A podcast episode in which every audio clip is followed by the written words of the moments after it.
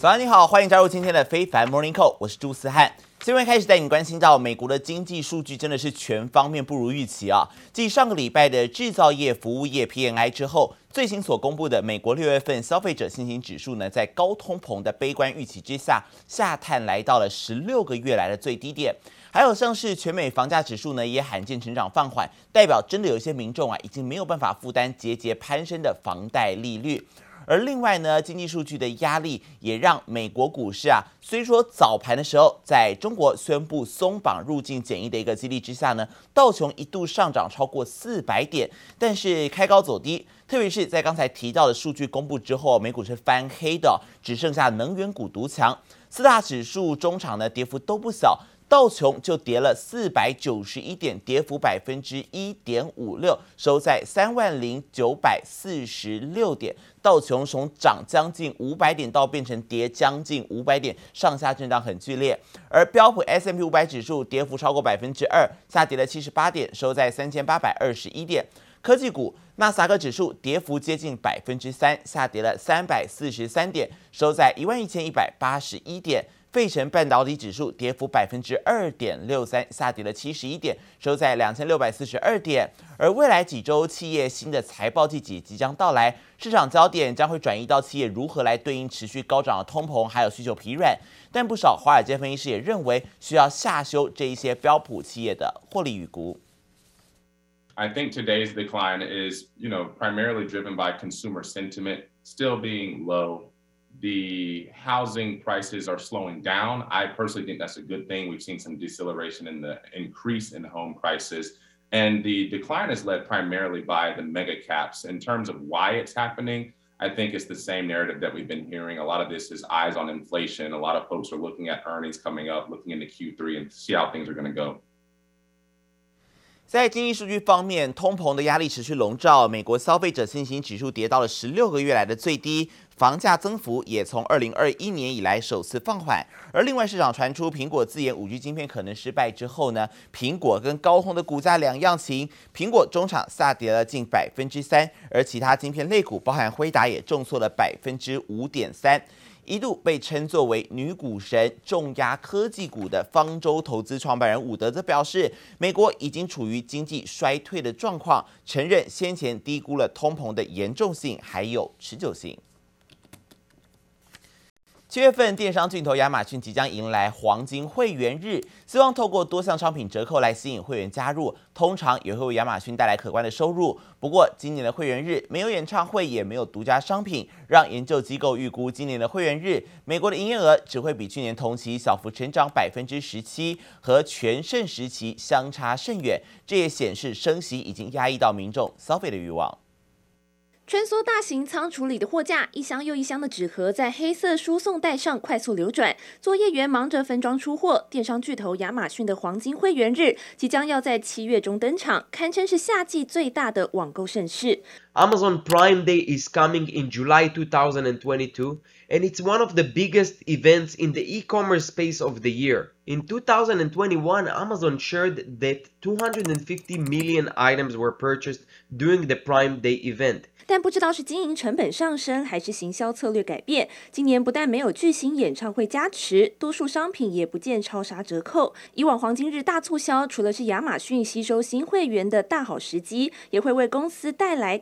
观营收。研究机构就做出预估，二零二二年 Prime Day 黄金会员日将可为亚马逊在美国带来七十七点六亿美元的线上营收，年成长百分之十七。全盛时期甚至曾缔造年增百分之六十五的惊人成绩单，但近年会员网购订单金额是持续下滑。Now that people are going back into brick and mortar stores, they're not buying online as much because they just simply don't have to. And look, after two years being stuck inside, Amazon's got to find that balance. 除了业绩下滑，分析师认为通膨、库存压力等负面因素将使得亚马逊营运成本增加，将从两方面着手弥补。Year to date, as I said, it's down 37%, but uh, you got to wonder how they're going to try to pull this back. There's been talk, uh, obviously, of hiring slowdowns. There's also uh, talk of them trying to sublet some of their warehouses. 除了亚马逊在内，对手沃尔玛与 Target 等零售商业绩也受到影响。二零一八、二零一九年，亚马逊对手在黄金会员日期间营收大大成长了百分之七十二，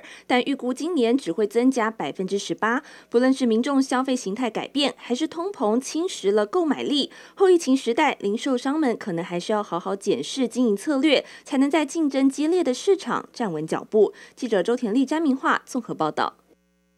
紧接着在 G7 峰会之后呢，北约峰会也在二十八号登场。成员国领袖预计将会拍板决定扩大快速反应部队的规模，从四万人增加到三十万人，要来因应俄罗斯的威胁。而俄军在突袭乌克兰的首都基辅之后，中部城市有一座购物中心也遭到飞弹的攻击，造成至少十八死五十九伤。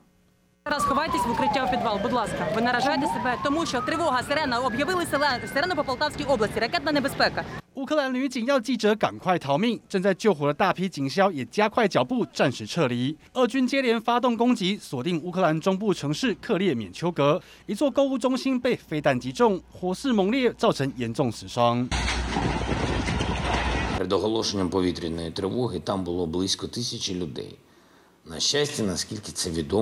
На цей час багато людей встигли вийти. Вдарити ракетами по такому об'єкту можуть тільки абсолютно відморожені терористи,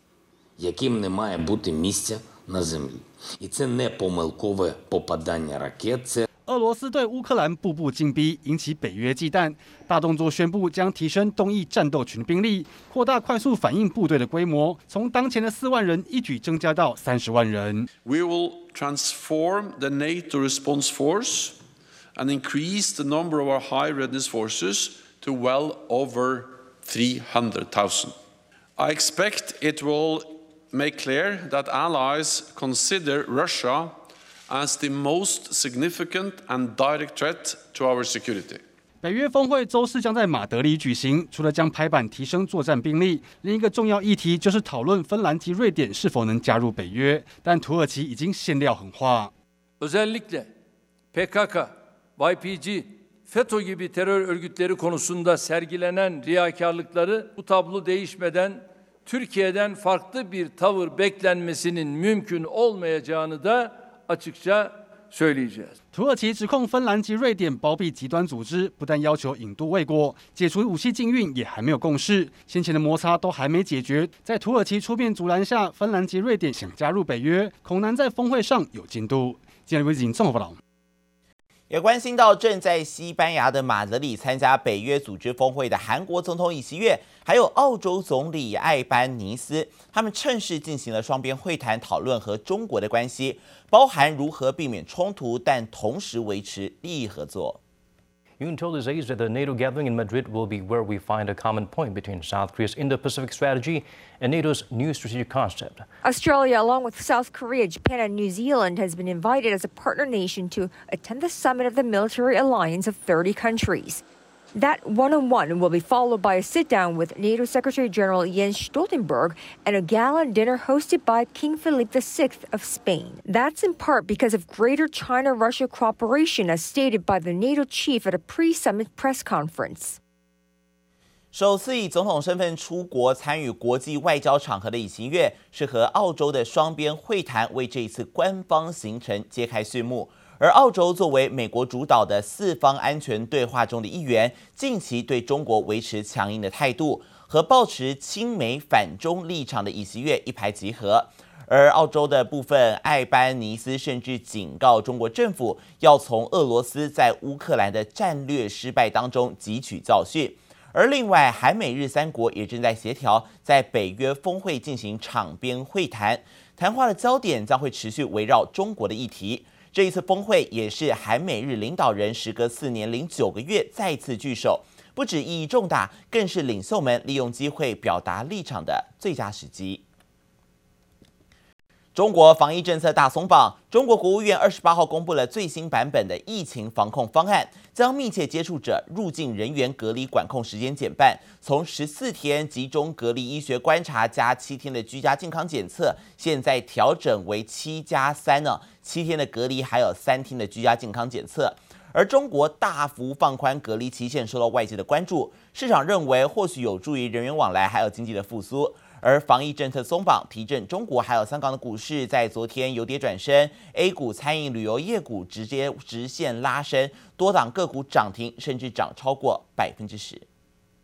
画设一公尺结账距离，每张餐桌也都贴上点餐 QR code。上海餐饮业终于盼到内用解封，磨刀霍霍准备迎接人潮。以前一个座位是四个人，现在我们就正常要求一一人和两人就坐一个台子，也比较安全的话，如果是达到一定的百分之五十的数量，我们会下流。用餐时间限制一点五小时，还规定每一桌都要有桌长负责提醒用餐时注意防疫。上海有条件开放餐厅内用，北京中小学生这周开始也重回校园上课。今天一听说能上学了，特别高兴啊！今天一大早就起来了。北京和上海本土零确诊，中国疫情看似逐渐趋缓，但深圳、安徽、广东等地还是有零星病例出现。深圳的疫情又严重了。昨天晚上两点多的时候，这边的防疫人员每家每户的通知，因为我们那栋楼有一个次密接，现在必须要有二十四小时的核酸才能进出小区。港澳疫情也不断升温，澳门在短短两周内启动第三轮全民普筛，外资依旧担忧中国清零噩梦重演。像是运动用品大厂 Nike 最新一季财报虽然优于市场预期，但中国市场营收大幅下滑。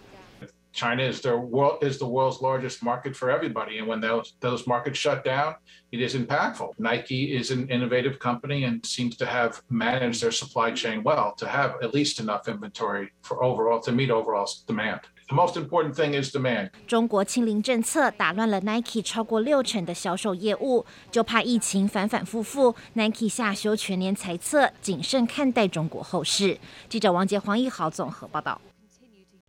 为了维护六月末还有半年末的流动性平稳，中国人行在昨天是继续透过公开市场流放投放流动性逆回购规模扩大到人民币一千一百亿元。最近三个交易日累计是释出了两千四百亿人民币。市场分析，人行除了短线在公开市场调节流动性，第三季仍然是有降准的可能。人行在二十四号、二十七号、二十八号分别展开了六百亿元、一千亿元，还有一千一百亿元的七天期逆回购操作，利率持平在百分之二点一，也是结束了先前保持一个多月的完全对冲状态。银行人士表示，人行近期加大对冲，主要是临近月末还有半年末的考核时间点，地方政府债券密集发行，还有缴税高峰等因素的影响，市场资金需求升温。就短期来看，当前财政政策发力应是主角，货币政策呢需要维护资金面合理充裕，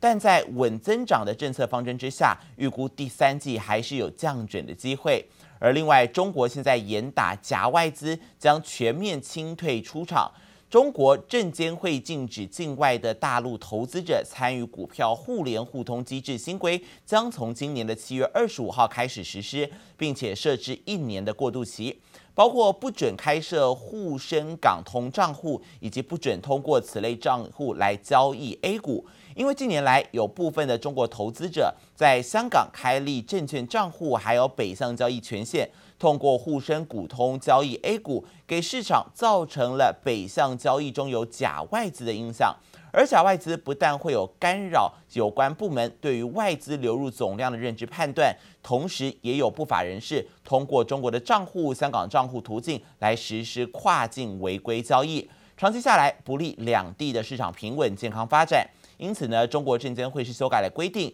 向市场明确传达将禁止中国投资者通过沪港通、港股通交易 A 股的政策信号，并在上周五正式发布实施。沪深交易所也同步发布了配套规则，明确规定中国投资者他们的定义以及禁止范围，还有过渡期的安排，以杜绝北水借假外资身份回流到中国的市场。而另外也来关心到啊，联准会的官员最新出面淡化了美国经济衰退的风险。纽约联准银行总裁威廉斯，还有旧金山联准银行总裁戴利都承认必须要为通膨降温，但坚持认为经济仍有机会实现软着陆。Well, first of all, the recession is not my base case right now. I think the economy is, is strong. Uh, you know, clearly uh, financial conditions have tightened, and I'm expecting uh, growth to slow this year quite a bit uh, relative to what we had last year, and actually um, you know, slow to probably one to one and a half percent GDP growth for the year. But, but that's not a recession. It's a slowdown that we need to see in the economy to really reduce the inflationary pressures that we have and bring inflation down. The uh, unemployment, the unemployment rate is actually going to be moving up over the next few years. So that's not a recession, but I think that's my base case is the economy slows enough to see the unemployment rate get up to about a little over 4% over the next couple years. 纽约联准银行总裁，同时是联准会第三把交易的威廉斯，他接受 CNBC 采访时表示，经济衰退不是目前的基本预期，还说尽管在金融环境收紧的状况之下，美国今年 GDP 降到百分之一到百分之一点五左右，但强调这个是降低通膨压力所需要的，而不是经济衰退的表现。而另外一项鸽派的联准会官员戴利，他也说，通膨一定能被解决。美国劳动力市场强劲，失业率略微上扬，不至于把美国卷入经济的衰退。